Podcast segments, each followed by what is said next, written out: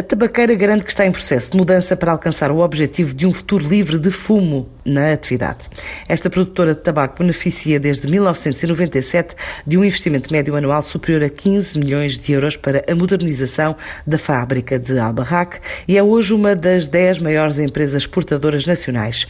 Agora lançou um processo de transformação que vai afetar todos os níveis da cadeia de valor, desde a investigação, a desenvolvimento ao cultivo de tabaco, aos resíduos pós-consumo, para que até 2030 todas as fábricas do grupo sejam neutras em emissões de carbono e viram negócio para soluções como máquinas de fumo sem combustão. Os planos são explicados pelo CEO da tabaqueira Miguel Matos. Queremos deixar de produzir cigarros convencionais. Estamos a liderar uma das maiores transformações da indústria a nível mundial de toda a nossa atividade empresarial e a tabaqueira está a dar um contributo importante neste processo. Ou seja, o desafio que a empresa lançou há mais de uma década é como é que vamos disponibilizar soluções que reduzam o risco de consumo de tabaco. E nesta perspectiva, a Philip Morris já investiu em investigação e desenvolvimento cerca de 5,5 mil milhões de euros e na nossa visão, o futuro sem fumo é isto: é um futuro sem combustão de produtos de tabaco. O ICOS não é a única solução. A Philip Morris tem mais produtos menos nocivos e, enquanto falamos, há centenas de cientistas a trabalharem para concretizar esta visão de transformação. Os números que temos até agora mostram que estamos certos e que estamos a dar a resposta certa a um anseio social. Por exemplo, já hoje em Portugal há milhares de fumadores que já optaram pelo ICOS e no mundo são milhões de pessoas, 14 milhões de pessoas que já mudaram para o ICOS, que é uma alternativa menos nociva.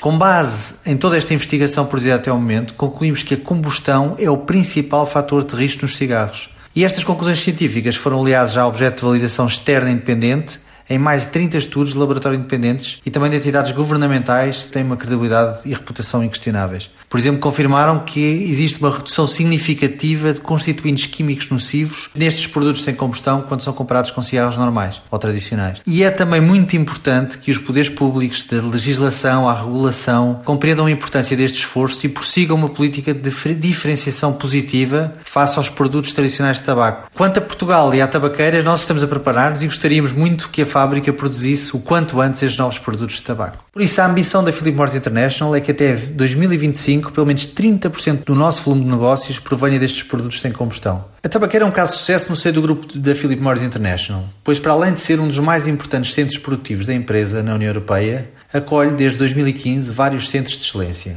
Estes são atualmente cinco, incluindo o Centro de Excelência de que presta também serviço aos mercados do Médio Oriente e África, que implicou o recrutamento em Portugal de dezenas de profissionais altamente qualificados que prestam apoio a todas as fábricas do grupo da Philip Morris International na Europa. E no fundo trabalhamos diariamente para que a tabaqueira possa ser sempre considerada como uma das melhores opções da Philip Morris International em futuros projetos desta natureza. Para além disto, e enquanto uma das principais exportadoras nacionais, vamos obviamente continuar a apostar no aumento da nossa produção para exportação, porque aqui realmente é onde está o nosso futuro. A tabaqueira exporta mais de 80% da produção de cigarros, num valor total que ronda os 600 milhões de euros, de acordo com os últimos dados do INE.